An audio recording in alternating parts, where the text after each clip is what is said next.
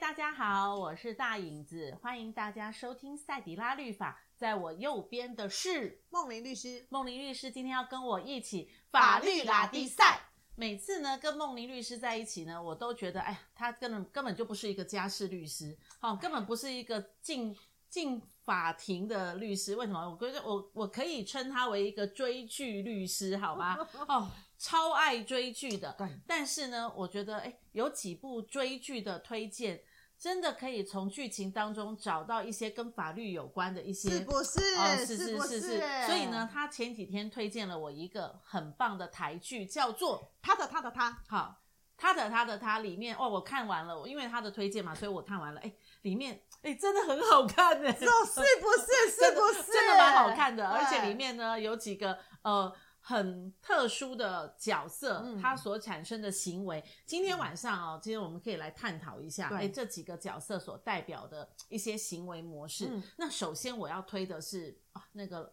那个老师啊，老师真的演的很好，不得不多说，因为他是我是学长，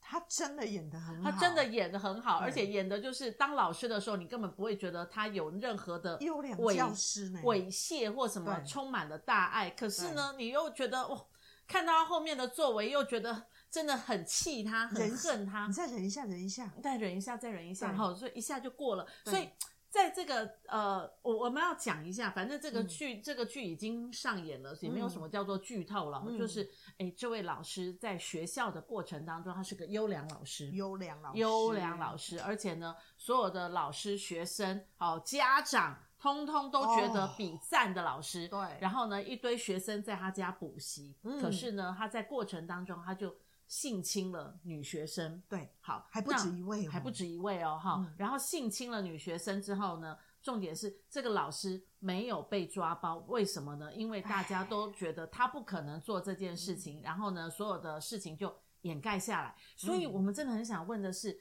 梦玲在。在很多你接触的案件里面，学校真的是一个会被暴力的一个环境吗？我必须很嗯直白的说，嗯，是我们所以你说是，那就觉得说，哎，我们通常认为的老师、教授，其实是有很多潜在的这种呃暴力行为、性暴力行为，对不对？嗯嗯，对，其实你去分析这个案件哦，嗯如果我们大家在讲性暴力，嗯，他会比较 focus 在暴力，对，可是其实他们本身是单，我个人会觉得他是比较是那种违反性自主，是，就是你会把这剧看完之后，你会发现像这样子的狼师，他为什么他会没有被爆出来？对啊呀、是因为他夹杂了情感，他嗯夹杂了权控，是然后他在性侵之后，他性侵呃那个贾静雯的那个嗯对象的时候，他性侵之后，他知道这个家是非常的弱势，所以他就是哦帮他做出学费，嗯然后帮他要要就是要好像把他当女儿一样，所以他那一直有个讲嘛，对老师没有女儿，对老师没老有师没女有女儿儿，嗯所以那个被他性侵的人，他会有一种种难难以启齿，并且他在他里面，他会觉得说，如果我讲了，会不会把老师也毁了？嗯就反而对不起老师，因为对老师对他是有栽培的，对对不对？因为我帮你出了呃对学费，还要送你出国，对对，嗯所以他的这一个夹杂了之后，导致于在这件事上面，他会觉得，我第一个我讲了，有人会相信是吗？啊，嗯，第二个，我讲了之后，会不会也害了老师啊？对，然后第三个就会觉得，嗯，可能我也有错啦，因为我有收老师的对东西啊，对学费啊，对或然者后是成绩啊，对。嗯，然后第四个，其实这个也是我们一般在这种性侵案件里面，他们会觉得千错万错是自己的错，不是一老师定的，是我怎么样怎么对样，老师才会怎样怎样。所以这些因素加在一起之后，嗯让他不敢说了。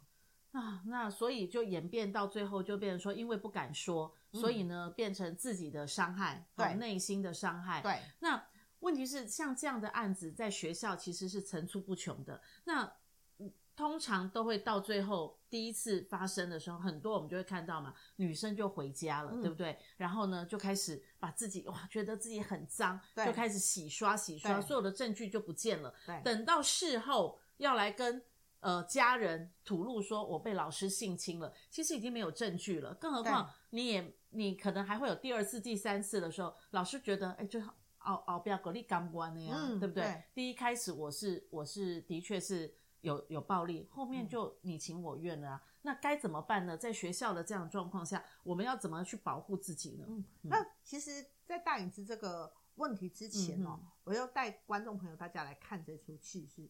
其实他在这一片里面呢、哦他两个被性侵，其实它对代表两种不同的模式。嗯贾静雯的那个，她就是从头到尾，她就是一个很弱势，嗯对。可是呢，那个林晨曦的那个案那个案主呢，其实他很清楚知道，他想要把告这发件事情告发，嗯，但是呢，在这个过程的时候，你会发现他受伤的是他的家人，他家人跟他讲不可能，对、老师怎么可能做这件事？对，嗯，那个妈妈说：“林晨曦，你要想清楚、哎，这种话不能随便乱讲、哎，所以他已经认为女儿乱讲，对。对不对？然后嗯第二个，他说：“怎么可能？他那老师师母对我们这么好，你对，真的不要乱讲、哎，对他来讲，这一家人对我们那么好，你怎么可以这样子说？反正就觉得是女儿说谎，对，嗯然后到爸爸的时候，门一推开进去的时候，爸爸又说：“如果真的是这样子，为什么你没有大叫？为什么你没有怎么样？你为什怎么你没有没有反反抗嗯对，所以其实对于我们一般在看待这种性侵的案件，嗯嗯你会发嗯现，就是我们大家会有很多的迷思。嗯嗯，那个迷思是，要么我们会觉得性侵犯他就是脸上就是要写个性侵，嗯，啊，脸上没有写性侵那种很温良恭俭让的，你不就会可觉得能那我柯林，你嗯所以一定是性你侵犯一乱定要有讲，那个 muscle，然后恰龙恰红，对对，对，然后然后还要有那种色眯眯的大叔眼，对他觉得其实不是哎、我我看到非常多的呃，在街呃在职场的，或是在校园，甚至于家内乱伦的，嗯，其实他们很多的那个性侵的行为者都是那种不说话，而且看起来文质彬彬，文质彬彬，嗯然后呢就是在公司说不定那个身材都还弱小，对对，然后在嗯公司的时候呢，啊，他是大家说的“大家好先生”，对在、那对个女儿、对孩子也好，对老婆也好的那对种，，然后嗯都觉得好像就是很模范的，然后所以就觉得这不会有这样子的事不情，可对。能，嗯然后第二种呢，大家又觉得说啊，一定是他跟他太太感情不好，所以他才会性侵。是，所以你看，他的太太都会说：“是不是我没办法满足你，所以你才要去？”对，其实没有，因为这是两回事。他跟他太太那是一档事，可是他看到别的女生，他想染指，这又是一档事。是所以这两档事是不没能有混在一起没的，有因果关系的。。对，然后第三个，你就会看到哦他们会说。他对我你们那，他对我们那么好，怎么可能？你不要乱说、哎，二次伤对害，，其实很多的迷嗯思，他会觉得性侵犯就是从头到尾都是都是坏坏坏坏坏，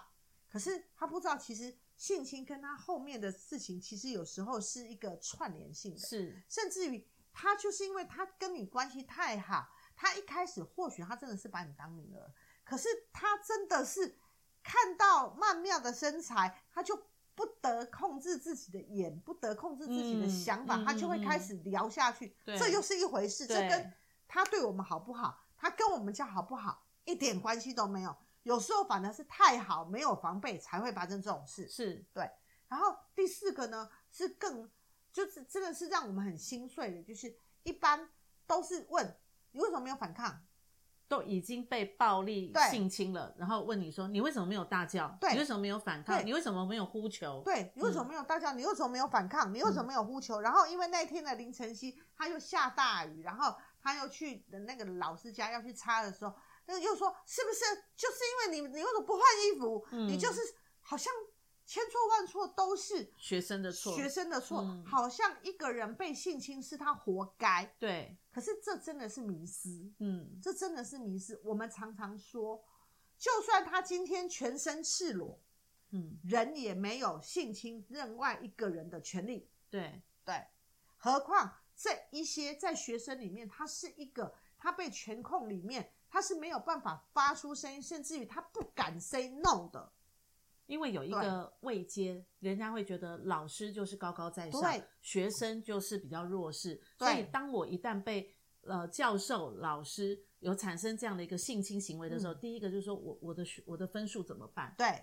好、那同学会怎么看？对然后呢，爸妈会不会相信我？对，所以常常就会变成说，哎、他们一旦发生这件事情，回家先先做的就反而把自己洗干净，因为嗯对觉得自己很脏。对可是实际上这样反而也呃把证据就洗掉了，对不对？对所以在这样的一个校园，常常有可能被发生性侵的时候，有第一次，很有可能就有第二次或第三次。没错那怎么样保护自己呢？因为爸妈也不信，又不敢跟同学讲，嗯然后呢，老师和同学，好、老师长和我之间，你觉得大部分的人会相信谁？会相信的是老老师，更何况有些学生，他可能就是比较比较个性比较活泼，对或者是说，哎、他不见得是专注在成绩上面的时候，马上就被贴标签了，对你就是一个不是成绩很好的学对生，所以你真的是被老师性侵吗？对哦，有就没有可能是因为这个老师对你太严格，所以你要报复他、啊对你乱讲的，嗯或者是说老师就是给你打不及格，所以你对就来报复的，对，他心里也会这样想，所以该嗯怎么办呢？在校园怎么保护自己呢？其实我常说，现在还好，嗯现现在跟过去里面比较不一样的，现在我们常常说，我们很多证据可以在手机里，是包含就是呃，第一个我常说性被呃可能会有性猥性侵或者是严重的猥亵的，嗯嗯你一定你一定一定一定要先去验伤，就是到医到院挂到急诊，对对、嗯你可以去妇产科，嗯你可以去一般的妇幼医院。那你不见得要告，可是你一定要先去采检体，留证据，留证据。嗯，然后第二个是，而这件事情哦，你不是洗好澡才去哦，你是要先去。为什么？嗯因为你可能你的指甲屑里面有它的毛屑，是然后呢，你那个大腿里面可能会有它的精液的那个遗那个遗物残留物嗯残的留残留物，所以这些东西当你洗掉了之后，其实你再去验的时候，其实就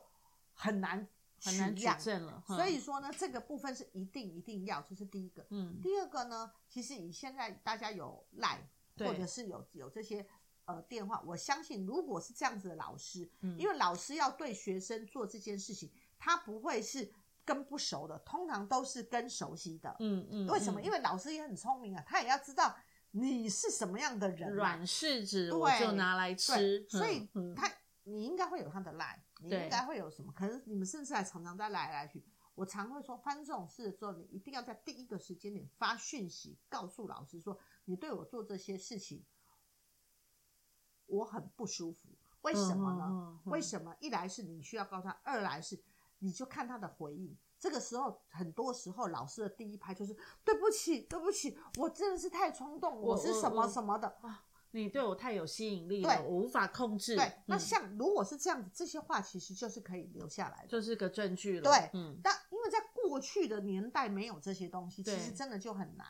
那第三个呢，就是有一些老师呢，他还会并他帮你拍一些裸照，然后以后哦用这个东西他要威胁胁你。对，嗯可但是如果说你你在第一个时间点你就告诉他，甚至于说老师你拍我这些东西，你可不可以还给我？然后看老师怎么回答。嗯为什么？因为你未来有可能你还不只是要打这样的形式关系，你可能还要去打，就是要把他手上有的这一些呃清凉的东西，要嗯能够把它销毁的这方面的一个诉讼。所以你要先证明老师的确有做这件事，所以是这个东西它是需要去你用不管用赖的对话还是什么。然后呢，如果有你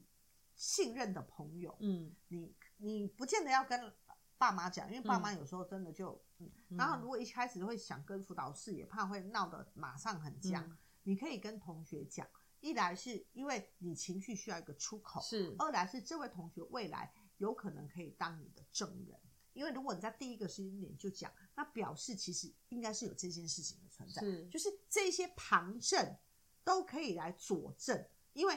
发生性侵的当下，其实你是没有证据的，所以我们、嗯我现在讲的这些全部都是旁证，嗯然后来佐证，嗯，对。那你这样一讲，会不会老师也在听？所以假设有那种呃情不自嗯禁的老师，就说、哦，原来学生会跟我发这个赖呀、啊，嗯那我就在赖上面说啊，你说什么？我完全不清楚。哦有可能那那我们原本是你原本是希望说，哎，学生可以透过一些呃、嗯媒体哈、嗯一些那个呃文字嗯可以留下证据。嗯哎、老师也聪明啊，我嗯干嘛要留证据呢？嗯变成被告啊。嗯所以老师说哈，你要说什么？我不清楚。或嗯或者是老师就说，哦，你不要因为你这科不及格，你嗯就胡说八道我觉。得有可能嗯呢、但是相对的，我常说收集证据就是试试看，你嗯没有做，你可能就没有。那但是说真的，你呃，我我们的经验是，通常如果你有发这样的讯息的话，其实就不会有下一次的比受较没害有了第。二次，因为他对觉得，哎、你是一个会搜证的对人，第一次过了，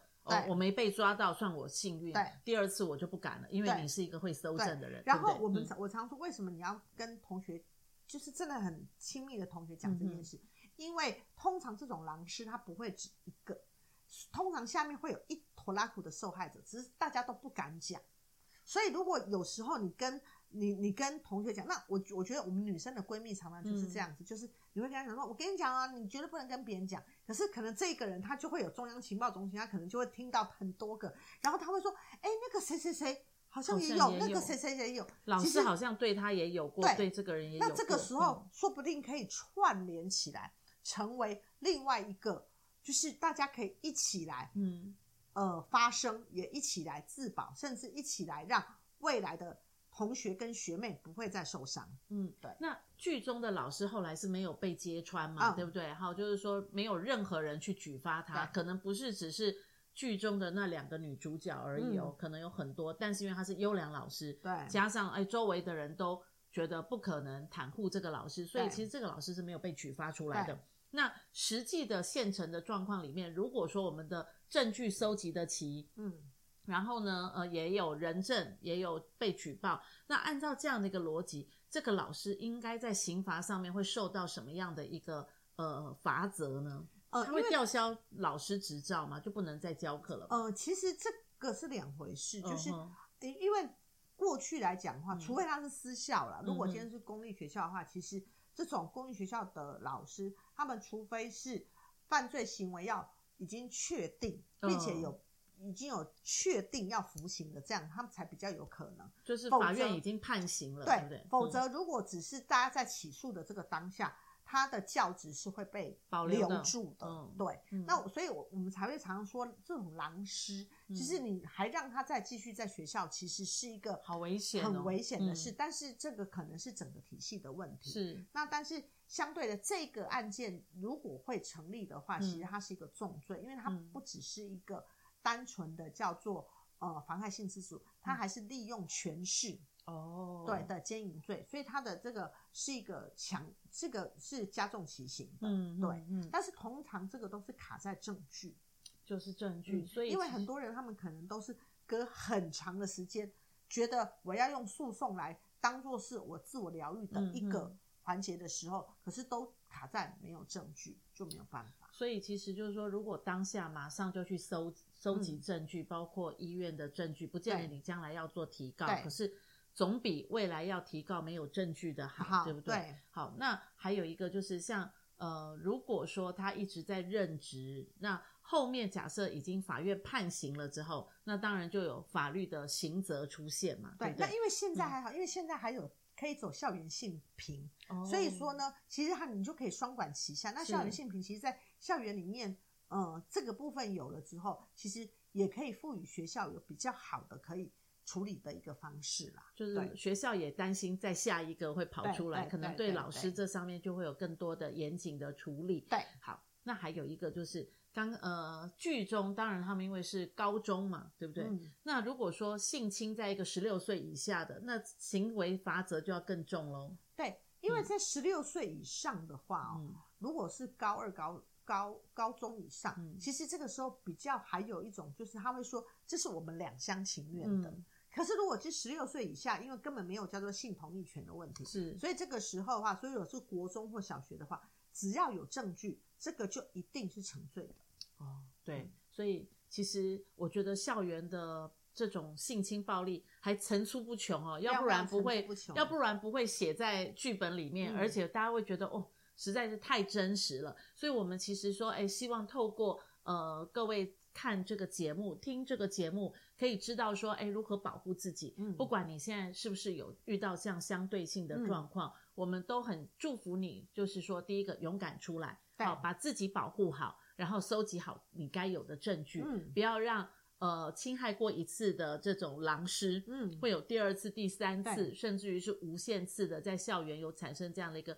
性暴力的行为。对，好，这出戏其实还有很多个角色，有很多哦的真法律。好好看呢、哦就好好跟看他现在就是追啊，真的真的 还，没追有剧追律的师，追剧律师推荐的哦必属佳片，对，追剧对律师哈，所以其实我们还有一系列他的他的他，还有很多的人物跟法律有关的来跟各位可以聊，所以我们继续还要下一次邀请梦玲律师来跟我们追他的他的他，不要记要锁定我们的频道，然后对继续来了解在这样的一个剧当中如何透过法律的案件，然后让我们增加一点点法律的常识。谢谢大家收听赛迪拉律法，下一次再跟梦玲律师一起法律拉力赛。